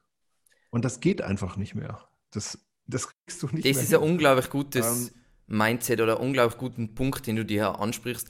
Ähm, also ich falle genauso in diese Kategorie ein. Ähm, man denkt immer noch viel zu taktisch bei SEO. Ähm, auch bezüglich Updates, du denkst so, oh, ich ändere dieses kleine Ding und dann ist alles wieder gut. Und dabei ist es meistens, es ist so viel größer. Es ist einfach eine ganzheitliche Geschichte, wo auch andere Channels und generell der ganze, ganze Unternehmen vom Customer Service zu was sie hat Auswirkungen auf deine SEO und meistens ist es einfach nicht so, oh, äh, ich muss, keine Ahnung, Autorenboxen einbauen. Ähm, aber so denkt man so gern, dass man so dieses Stückchen, dieses Puzzle und jetzt dieses eine Puzzleteil und dann. Ja. wird es nicht geben. Also das, äh, ich glaube, da versuchen wir einfach immer noch, das, das Ding zu, zurückzurechnen und zu sagen, wow, was war denn jetzt die eine Sache, die in ja. Core-Update geändert wurde? Und wenn du ahnst, was dahinter steckt, äh, du hast überhaupt keine Chance mehr dafür. Und vor allem die ganzen Testmengen, die da veröffentlicht werden, die sind auch nicht dazu geeignet, dass du es sehen könntest, selbst wenn es so wäre. Ähm, Im Prinzip müsste man ja wirklich äh, Testmengen aufbauen von Websites, die man sich sehr genau angeguckt hat, wo man halt sagt, okay, das hier sind wirklich, ähm, das, was eben diese Path Interactive mhm. mal gemacht haben, zu mhm. gucken. Mhm. Äh, hier sind Websites, die haben einen Award gewonnen. Hier sind Websites, die haben unter jedem Artikel eine Autorenbio. Ja. Und gucken, wie solche Sachen performen. Ähm, klar kann man sich, könnte man sich mit beschäftigen. Auf der anderen Seite muss man sagen, es steht eigentlich alles in den Quality Rater Guidelines drin. Ähm, und selbst wenn du es jetzt für ein Core-Update raus hättest, könntest du dein Wissen in zwei Monaten ja auch wieder in die Tonne treten. Also diese, diese große Richtung zu sehen, halte ich schon für besser. Gleichwohl, du weißt es auch, du bist Agentur, wir sind Agentur. Ähm, wenn jetzt dein Kunde ein Drittel nach unten rauscht, ohne erkennbaren Grund, wird er ja. dich anrufen und wird fragen, Alexander, ja. was ist hier los? Und dann stehst du da und sagst so, du, nächsten Mal vielleicht wieder besser. Das ist, eine, ist eine unglaublich ehrliche ja. Antwort. Aber kommt beim Kunden jetzt relativ schlecht an. Ich finde das so lustig, weil ähm, die äh, voll viele Zuschauer lieben diese Episoden, die ihr dann macht zu, die, zu, diese Up, zu diesen Updates. Und am Anfang habe ich mich extrem mhm. dagegen gewehrt, weil ich sehe, also mir sind die Updates wirklich, also mir persönlich sind Updates komplett vollkommen wurscht, weil auf das optimiere ich nicht. Ich optimiere auf das, dass die Seite extrem gut ist. Also natürlich SEO Best mhm. Practices, aber dass die Seite extrem, also dass die fortschreitet, hey, und das kann man noch besser machen, das kann man noch besser machen. Und ich, ich sehe nicht, ich will nicht, dass ich in das reinrutsche, oh, ich optimiere immer fürs nächste Update. Und, aber es ist trotzdem ein Thema, was, was die Leute, weil es halt spannend ist, es sind große Ereignisse, wo irgendwas passiert und dementsprechend sind die Leute dann ähm, voll fokussiert darauf. Aber letzten Endes sollte immer die Antwort sein, ich schaue darauf, dass die Seite besser wird. Also ich denke mir das für meinen Teil, und das soll jetzt niemand falsch verstehen, ich denke mir voll oft, was wir für unsere Kunden machen, sogar ohne Google, dass sie ohne äh, keinen Google-Traffic kriegen würden, ist die Arbeit es wert. Also ohne, dass sie Traffic kriegen, weil ich die mhm. Seite, ich mach, ich baue extrem wertvolle, langfristig haltbare Content Pieces, die einfach bei ihrer Zielgruppe extrem gut ankommen. Ähm, ich mache Sachen, dass die Conversion Rate raufgeht. Ähm, ich überlege mir, wie sie ihre Marke besser positionieren können und so weiter. Ähm, und das ist ein bisschen mein Mindset. Das heißt, es ist nicht, oh, ein Alex ist der Google-Traffic egal. Nur so sehe seh unsere Arbeit hier extrem. Ähm, Content ist halt nicht nur für Google. Content ist für die Leute, wo du ihn produzierst, deine Zielgruppe. Und ja. Ich, ich finde es schade, dass, dass, dass das immer noch so dass so, so gedacht wird, weil da geht so viel verloren und es wird so viel Wert nicht gesehen und ja, genau. Aber generell, was wir, ich mein, was wir festhalten können, die meisten ja. Unternehmen beschäftigen sich mit den falschen Themen zur falschen Zeit. Genau. Ich glaube Genau. auch vor allem, weil die falschen Themen kann ich besser messen. Also ich kann, ich kann total gut herausfinden, ob da ein Umlaut in der URL drin vorkommt. Wie stark meine Marke als Fußpfleger in Berlin ist, ist hinreichend schwer zu messen. Und vor allem auch so, äh, eine, welche Markensignale erkennt Google eigentlich? Also Google hat ja nicht auf einer Datenbank, da stehen alle Marken drin und Mhm. Fußpfleger Peter ist eine Marke und Fußpfleger Martin ist keine Marke. Ähm, so Was ja ist, nicht. das finde ich jetzt super spannend, ganz spontan. Ähm, was glaubst du, wie Google, also ähm, unterscheidet, was, was eine Marke ist, beziehungsweise was eine starke Marke ist? Ich glaube, am Ende ist es wirklich äh, Links und Erwähnungen. Ähm, das können sie einfach super abbilden. Ne, das, das haben sie eh. Ähm, und ich glaube natürlich, und das stimmt, du kannst als Marke, kannst du Links generieren, die andere nicht haben. Und wenn du quasi jetzt den, den Pinguin so flott kriegst oder quasi den, den Linkbewerter, ähm, wie auch immer das Ding da intern heißt bei denen, ähm, hast du eigentlich dein Ziel fast schon erreicht. Plus es gibt natürlich noch andere Trust-Signale, aber ähm, im Großen und Ganzen, glaube ich, ist es auch hier banaler, als man vielleicht denkt. Ich glaube nicht, dass Google jetzt irgendwie heimlich den Internetverkehr der ganzen Welt mitschneidet und ähm, den Leuten über das Google Home zuhört, ob sie diese und jene Marke Ja. erwähnen oder welche, welche Chips-Tüte da abends raschelt, damit sie Chio-Chips besser bewerten können als Chips frisch oder keine Ahnung. Ne? Also ähm, ich glaube, es ist, ist banaler, als wir alle denken.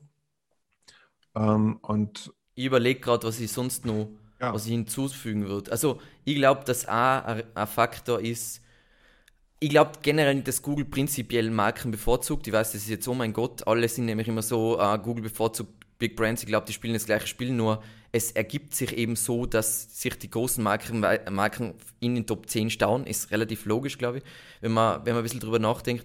Ähm, was ich was für mich ein sinnvoller Faktor wäre, nur äh, CTR in den SERPs, also überdurchschnittliches CTR für deine Position, weil dann hast du das, wenn äh, der User diesen, diesen Snippet wiedererkennt oder diese Marke, dann wirst du für deine Position wahrscheinlich eine, eine bessere Klickrate haben wie jemand, der was, keine Ahnung, äh, Fußpflegeberlin.com hat, ähm, weil du einfach, weil dieser Wiedererkennungswert ist, dann hast du ein durchschnittlich höheres CTA für deine Position und das ist auch etwas, was natürlich die nach vorne durchreiht. Also dazu gibt es ja eh genug Studien, die, wie gesagt, das ist extrem kurzfristig, das heißt, dass dieser Effekt ist, aber wenn das anhält, dann rankst du dementsprechend besser, was logisch ist.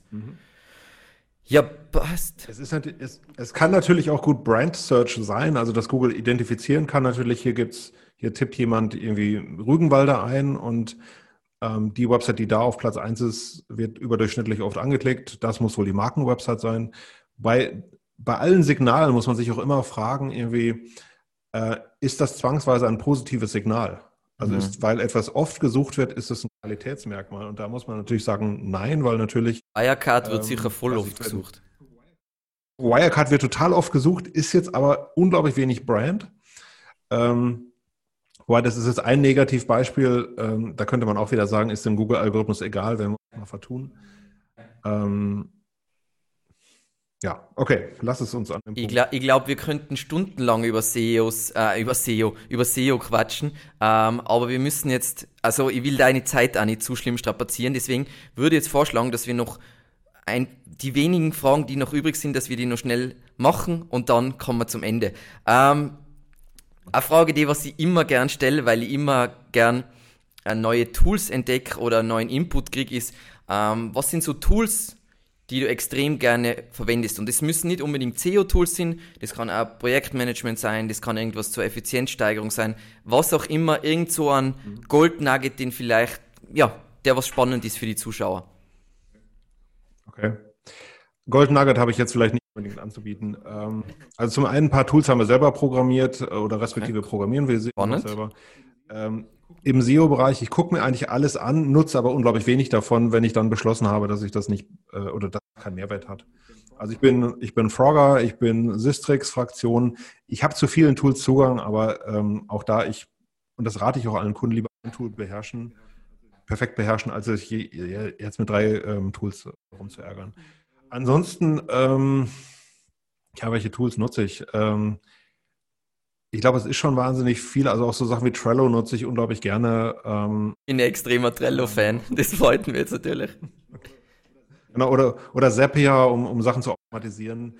Ähm, das ist schon sehr geil, was du damit machen kannst. Ähm, wobei ich immer, ich, ich ähm, ist auch bei Konferenzen oft die Frage, dann rede ich über Tools, weil eigentlich sind alle geil auf Tools, ähm, aber nach wie vor ist das Tool halt nicht wichtig, sondern das, was du damit machst. Und ich erlebe es leider jeden Tag, dass sich Leute mit Metriken beschäftigen, mit Tools, die für ja. überhaupt keine Relevanz haben. Deswegen bin ich immer vorsichtig. Das kann ich sehr gut nachfühlen.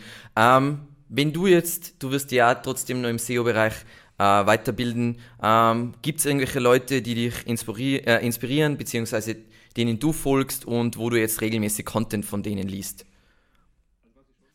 Also was ich schon jeden Tag lese, ist äh, SEO Südwest, Search Engine Roundtable und Search Engine Land, weil ich nach wie vor sagen muss, das ist so ein bisschen Pornowissen. Also das ist äh, so, ähm, also John Müller hat vor drei Tagen für diesen einen Spezialfall das und das gesagt. Ähm, ja, das ist ein bisschen so wie ein, wie ein Hausarzt. Der Hausarzt muss äh, irgendwie tausend Krankheiten drauf haben, muss das alles wissen, aber die meisten Leute, die reinkommen, haben Grippe und äh, oder so. Ne? Äh, ähm, und Deswegen das meiste, was da steht. Aber es ist voll aufregend. Also mir geht es genau gleich. Also äh, SEO Südwest und SEO Roundtable, ähm, das ist oft einfach, das ist nicht böse gemeint, weil es ist, wie die Plattformen gemacht sind, voll viel unnützes Wissen, aber es ist immer so, oh mein Gott, Gary Iles hat gesagt, dass Links alle entwertet werden. Und dann denke ich mir so, ja. so, also ich, ich lese das voll gern und ich finde es einfach spannend, genau. Genau, also lesen tue ich das auch. Ähm, ich finde, es ist halt selten irgendwas dabei, oder was heißt selten, eigentlich fast nie. Ähm, für uns Hardcore-SEOs ist das zum Teil relevant, einfach weil äh, auch in, auch in Kundenargumentation kann ich dann zumindest manchmal einen Tweet bringen vom John Müller und sagen, hier, der mhm. hat vor drei Monaten das und das gesagt und mhm. machen wir das jetzt so.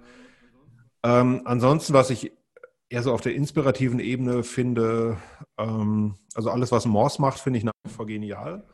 Auch wenn ich die Artikel äh, für meinen Leseverhalten zum Teil deutlich zu lang finde. Mhm. Ähm, ansonsten sehr viele verschiedene Sachen. Also ich, ähm, ich habe für mich so ein Setup, wo ich halt sehr, sehr vielen Leuten folge und das so ein bisschen kondensiere und das, wenn Artikel von vielen Leuten gefolgt werden, dann ähm, tauchen sie bei mir im System halt stärker auf. Also ich lese, ich, ich lese wirklich unglaublich viel. Ähm, gleichwohl ist es selten so der, der Mega-Kick dabei. Das ist auch das Blöde, wenn man es seit 20 Jahren macht. Ja. Und es gab ja so Zeiten, wo bei Google auch sehr viel passiert ist, wo auf einmal ein Canonical Tag kam oder ähm, hreflang gab es auch nicht immer. Ähm, da muss ich schon sagen, so also richtig viel passiert jetzt nicht mehr. Also klar, Kleinscheiß immer, aber Game Changer oder irgendwas coole neue Möglichkeit, weiß ich nicht so. Google Discover zum Beispiel finde ich spannend, da sollte man sich auch wirklich mit beschäftigen. Ähm, aber auch das wieder ist nicht für jeden ein Thema. Die wenigsten, ähm, leider, weil Google Discover ja, Was ich extrem cool gefunden habe beim Vortrag vom, vom Jens war, wo er gesagt hat bei Google Discover, weil das finde ich eine brillante Idee, dass du als kleineres Unternehmen dir Artikel auch von, bei einem Publisher kaufen sollst, mit dem Ziel, dass die in Google Discover landen. das war, ich immer so denkt, das ist eine brillante ja. Methode. Das müssen wir unbedingt ausprobieren. Äh, und von dem, das, da freue ich mich jetzt schon, wenn wir das dann ausprobieren. Hm. Ja. Ja, also das so zur, zur Inspiration. Ich, ähm, wie gesagt, Morse finde ich cool nach wie vor, was die machen, auch wenn das echte Klopper sind zum Teil. Ähm, aber sowas gibt es, finde ich, selten, ähm, dass es diese eine Quelle gibt, aus der immer was gut Gibt es meiner Meinung nach ähm. gar nicht. Also ich lese ganz gern äh, unterschiedliche Sichtweisen auf SEO. Also deswegen ziehe ich mir eigentlich relativ viel Black Hat Content auch rein, weil für mich oft Black Hat Content da, ich nenne es jetzt mal der ehrliche Content ist, wo die Wahrheit ans Tageslicht kommt. Das heißt jetzt nicht Black Hat, nein, mach kein Black mhm. Hat, ähm, aber du siehst ein bisschen, was der Algorithmus teilweise halt für ein Fail ist. Keine Ahnung. Ich liebe sowas zu lesen wie, oh mein Gott, jemand hat eine Webseite gerankt, auf dem auf der nur lateinische Wörter sind und das Keyword eingebaut und die Seite rankt, weil dann denke ich so, hm, und dann liest ich mir diese Studie durch und denke so, mhm. hm, spannend, spannend. Und wie gesagt, Moss. Ich finde Moss eben, das ist für mich inspirierend, weil sie oft so ein bisschen so ähm, out of the box Ideen haben und das finde ich, find ich einen guten Tipp. Ähm, aber was viel, viel Wichtigeres, nämlich ich glaube, alle, die jetzt zugeschaut haben, die, was den Markus jetzt noch nicht so gut gekannt haben, äh, sehen jetzt, dass er sehr viel weiß und dass er sehr viel coolen Input liefern kann und unglaublich gut im Kommunizieren ist. Ähm, viel besser als wie. Und welche Social Media Kanäle sollte man von dir kennen? Mhm. Also mein, mein Hauptkanal ist sicherlich Twitter. Mhm. Ähm, vor allem ist Twitter für mich ein Workflow-Tool, weil quasi alles, was ich äh, twittere an Neuigkeiten oder so, landet auch wieder in einer Liste und wird zum Beispiel von mir für den monatlichen SEO-Monatsrückblick dann verwurstet. Mhm. Ähm, alles, was ich in irgendeiner Weise irgendwo gespeichert haben möchte, landet eigentlich bei mir bei Twitter. Ähm, und deswegen ist es so der Hauptkanal. Ansonsten mache ich relativ viel LinkedIn. Facebook habe ich jetzt ehrlich gesagt aufgegeben, also nicht offiziell verkündet, aber gefällt mir überhaupt nicht mehr, was da passiert. Und Podcast. Gibt es noch? Genau, Podcast, Search Camp und alles auf Start sind so zwei Projekte von mir, die auch echt spannend sind. Ähm, da kann man auf jeden Fall mal reinhören und einfach mal ein ganzes Wochenende durchhören. Ich glaube, bei Searchcam sind wir jetzt irgendwie kurz vor Folge 150 und bei Alles auf Start geht Folge 21 gerade raus. Also da ist schon viel, ähm, viel Wissen dabei und gerade Alles auf Start ist auch so ein Ding, wo ich, ähm, da war mein Ziel wirklich mehr Evergreen-Zeug zu produzieren, weil es gibt einfach in ganz vielen Seminaren und so kommen immer wieder ja. die gleichen Fragen, wie brauche ich die Google Search Console, wie mache ich Linkaufbau, also so Themen, die du ja auch bei dir auf, auf, auf YouTube äh, oft ähm, hast und da wollte ich halt gerne mal einfach einen Kanal für haben, der gerade für Startups, gerade für kleinere Unternehmen, gerade für Mittelständler einfach mal diese, diese grundlegenden Fragen klärt. Ne? Wie brauche ich eigentlich einen Blog? Ähm, und genau, da steckt von mir sehr viel Arbeit drin, sehr viel Energie, ähm, die übrigens vor Corona ein bisschen besser funktioniert hat. Ne? Also ähm, ich habe erst in diesem Jahr angefangen, Searchcam wöchentlich zu machen und das, mhm. äh, das war für mich eigentlich immer so ein Ding, wo ich, ähm, wenn ich jetzt im Zug bin oder im Flugzeug, dann schreibe ich eben kurz mhm. eine Folge vor. In diesem Jahr war ich aber gar nicht im Zug oder im Flugzeug, weil Corona war. Und da habe ich schon gemerkt, so, so gerade um die Sommerpause oder um die Sommerzeit herum wurde es dann echt ein bisschen kritisch, weil ich einfach gemerkt hatte, ich komme nicht mehr dazu. Also gleichzeitig damit, dass wir auch noch äh, dreifaches Homeschooling hatten, ähm, wurde das dann, ähm, war dieser Podcast auf einmal wie so ein, wie so ein Klumpfuß, äh, also äh, einfach nur was, so ein, so ein, ja, ein Problem einfach, äh, aber mittlerweile ist das im Griff und ja, ist ganz schön schwierig. Ähm, viel Content rauszuhauen ist mehr Arbeit, als man, man glauben würde. Wir haben ja in der Corona-Zeit dann sogar versucht, zwei Videos rauszuhauen ähm, die Woche, aber das ist langfristig unrealistisch, weil die Themen, also wenn du so ja. viel Content raus hast, dann macht es den Content nicht besser. Also das geht, keine Ahnung, sechs Wochen lang nee. und dann ist es ist mal die Luft raus, weil ja, schwierig. Mhm. Gleichwohl ist mir immer wichtig, ich meine, so wie du ja auch, ich meine, du sagst ja auch, deine Kunden sollen auch Content produzieren und Marke sein. Mir ist immer wichtig, dass wir als Agentur da eben auch voranschreiten und sagen können, ähm, also ich möchte, dass du uns über Content findest, lieber Neukunde, ähm, weil das machen wir dann auch dich. Also auch dich können wir erfolgreich machen. Und wenn, wenn ich jetzt einfach nur hingehe und ich kaufe einfach nur irgendwo einen Messestand oder ich kaufe einfach nur irgendwo eine Werbung, dann wäre das zumindest nicht mein Anspruch, wo ich jetzt sagen will, wow, ich habe wirklich das, was ich als Agentur auch predige, unseren Kunden gegenüber, habe ich selber gemacht. Ähm, und auch deswegen stecken wir da so viel Energie rein, einfach weil es ähm, äh, und auch weil es funktioniert. Muss, also ich meine, reden wir jetzt auch, glaube ich, auf der gleichen Ebene läuft. Ähm, ist doch einfach schön, wenn du, ich, ich meine, das ja auch als, als Argument für Kunden über Content nachzudenken, über Content Marketing. Du bist einfach nicht mehr in dieser, in dieser Vergleichsbubble manchmal drin, weil jemand, der deinen Content gesehen hat, der hat schon von dir 20 Videos gesehen oder von mir 40 Podcasts gehört, der will dann mit dir. Es ist Positionierung. Da sind wir wieder zurück beim Thema das, Positionierung. Genau. Das ist halt Marke, ne? Und du, ähm, ich, ich kenne ja auch ein paar, die zum Beispiel gerade mit Podcasts wirklich es geschafft haben, wirklich einen, äh, einen, so einen konstanten Flow an, an Leads reinzubekommen und die einfach nicht mehr so diese, diese Ochsentour machen mussten, die sie früher gemacht haben. Ne? Oder auch Messestand oder so ein Quatsch. Ne? Du brauchst das nicht. Du kannst Vollgas geben online und die Leute kommen wirklich, je nach Branche natürlich, ne? aber ähm, ja. ähm, klar, wenn du jetzt irgendwie Schrauben verkaufst, jetzt irgendwann schwierig, aber auch da gibt es Beispiele, wo, wo, Leute es schaffen, einfach, auch im B2B, wo Leute es schaffen, mit geilem Content äh, zu einer starken Marke zu werden und richtig was. Gibt es in jedem Bereich. Also mein Lieblingsbeispiel, mit dem ich meine Kunden immer nerv, wenn sie einen Online-Shop haben, ähm, ist zum Beispiel Shoe Passion. Ich liebe diesen mhm. YouTube-Kanal, den sie machen. Hammer. Genial. Also ähm, ich bin jetzt überhaupt kein Schuhfanatiker grundsätzlich, aber wenn ich mir diesen YouTube-Kanal anschaue, denke ich so, oh mein Gott, wie kriege ich Kratzer aus Business-Schuhen?